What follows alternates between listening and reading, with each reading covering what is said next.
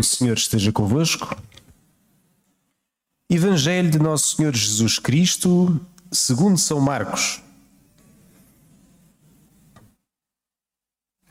Depois de João ter sido preso, Jesus partiu para a Galileia e começou a proclamar o Evangelho de Deus, dizendo: Cumpriu-se o tempo e está próximo o reino de Deus. Arrependei-vos e acreditai no Evangelho. Caminhando junto ao mar da Galileia, viu Simão e seu irmão André que lançavam as redes ao mar porque eram pescadores. Disse-lhes Jesus: Vinde comigo e farei de vós pescadores de homens.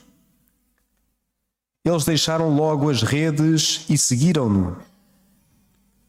Um pouco mais adiante, viu Tiago, filho de Zebedeu, e seu irmão João, que estavam no barco a consertar as redes, e chamou-os. Eles deixaram logo seu pai Zebedeu no barco com os assalariados e seguiram Jesus. Palavra da salvação.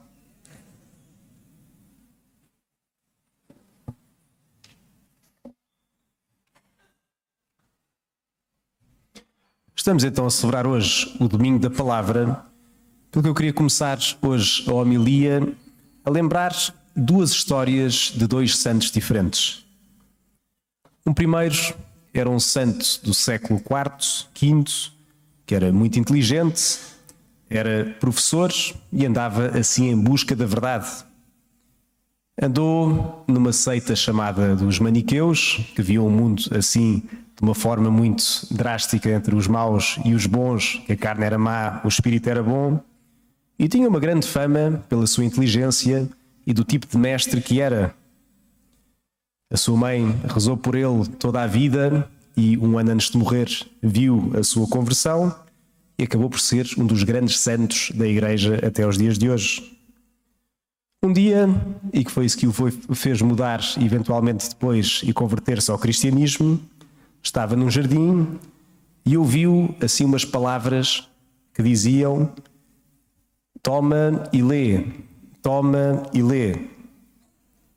Ele pegou na Sagrada Escritura, que entendeu que aquela palavra estava a ser dirigida a ele para de facto pegar e ler a Sagrada Escritura, abriu assim ao calhas do que é que seria o livro da Sagrada Escritura e encontrou uma passagem de São Paulo aos Romanos, no capítulo 13, versículo 13, onde exortava os cristãos a abandonarem as obras da carne e abraçarem as obras do Espírito. E que ele, ao ler aquilo, identificou que era exatamente aquilo que ele precisava para mudar de vida e abraçar o cristianismo, pois ele sabia que estava a viver um estilo de vida que não era aquele que o Evangelho dizia. Vivia em concubinato, tinha até um filho fora do casamento e sentiu que aquilo era a palavra que o chamava então, de facto, que era Deus que lhe estava a falar, a dizer: deixa, deixa que a palavra se cumpra e vem então abraçar Jesus Cristo. Este era Santo Agostinho. Um outro santo que aos 20 anos, isto no século III, vivia no Egito e de repente os seus pais morreram. Ele teve uma grande herança que tinha de gerir, mas um dia, quando ia à sua paróquia local, ouviu também um evangelho que lhe dizia: Se queres ser perfeito, vai, vendo o que tens, dá o dinheiro aos pobres e terás um tesouro no céu. Depois vem e segue-me que é uma passagem quando Jesus fala do jovem rico que procura o reino dos céus. Este santo entendeu essa passagem de uma forma literal e decidiu então, de toda aquela herança que tinha recebido dos pais, vender tudo, dar aos pobres, guardou um bocadinho para se sustentar a si e à sua irmã, que ele tinha uma irmã que tinha de cuidar, até que um dia voltou outra vez a ir à missa e ouviu outro evangelho, no Evangelho de São Mateus, no capítulo 6, em que dizia: Não vos preocupeis, portanto, com o dia de amanhã, pois o dia de amanhã já terá as suas preocupações. basta cada dia o seu problema. E entendeu mais uma vez como algo dirigido diretamente a si, pelo que mesmo aquilo que tinha guardado para si e para a sua irmã, acabou por vender. Deu também a umas irmãs a quem confiou a sua irmã para cuidarem dela e educá-la, e decidiu deixar tudo, ir para o deserto, onde depois foi assim o pai daquilo que é a vida monástica que é Santo Antão, que celebramos esta semana no dia 17 de janeiro, que é assim um grande pai de todos os monges. Porquê é que vos trago estas duas histórias? Pois tanto Santo Agostinho como Santo Antão são duas histórias de pessoas que deixaram a palavra de Deus cumprir-se na sua vida.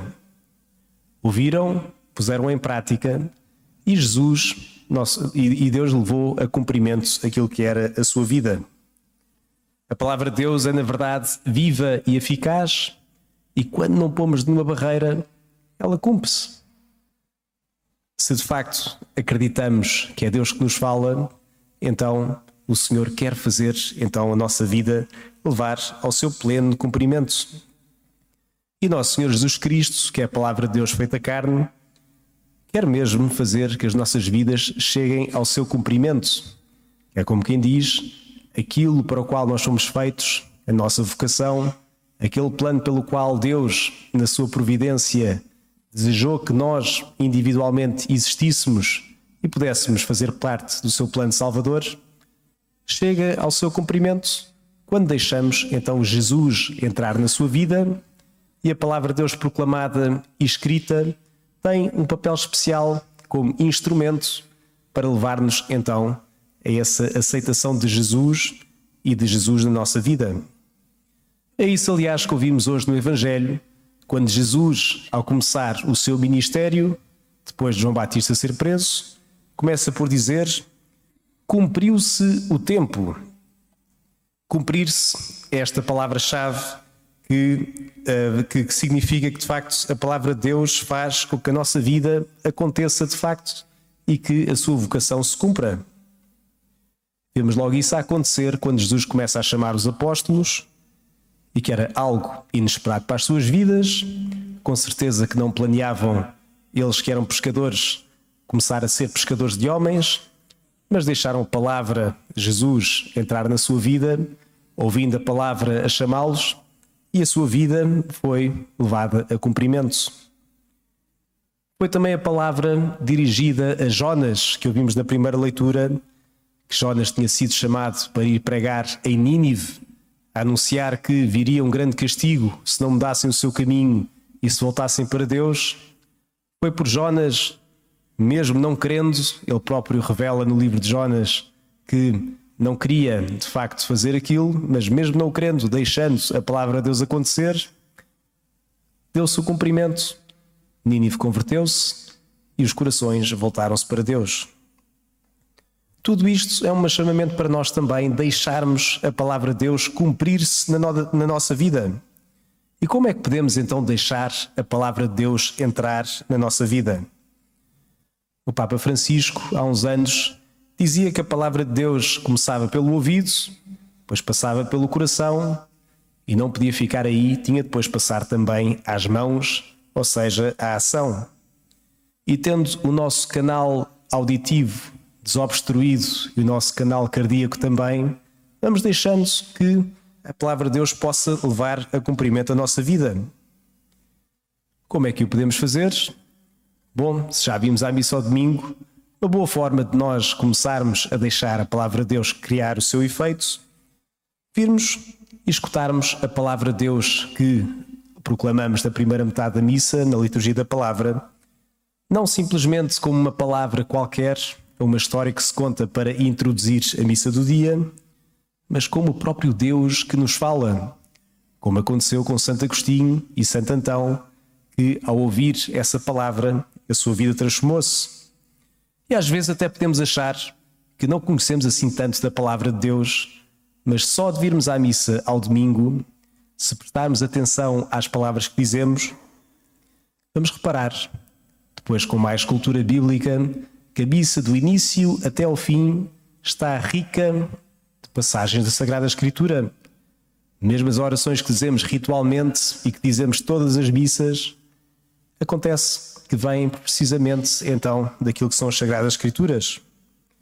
Havia, aliás, um teólogo americano, o Scott Hahn, que era pastor evangélico protestante, que quando foi pela primeira vez à missa, como ele não conhecia nada, não tinha sido criado na Igreja Católica, começa a ouvir do início ao fim e a identificar cada uma das passagens. A dizer, isto é do livro, de, isto é do, livro do Apocalipse.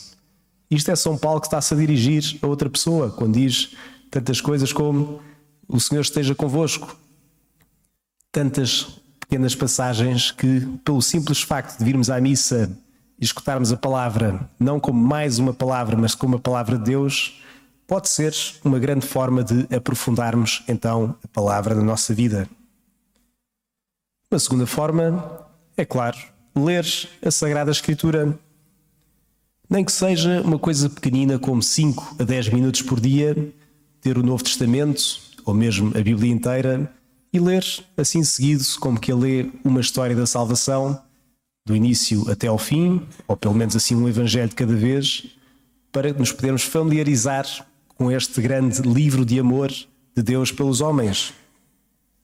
Hoje em dia, até há tantos recursos que facilitam podermos conhecer melhor a palavra de Deus. Nos, nos últimos anos até se popularizou assim um plano de leitura que se chama a Bíblia num ano, em que divide assim a Bíblia aos poucos para em vez de se ler tudo seguido, ler-se um pouco daqui e dali para dar assim uma, uma continuidade também histórica e narrativa ao que está a ler e que está assim também popularizado hoje em dia, basta procurar na internet. Podcasts também, que vão falando também, ajudando-nos a aprofundar a Bíblia, a conhecê-la.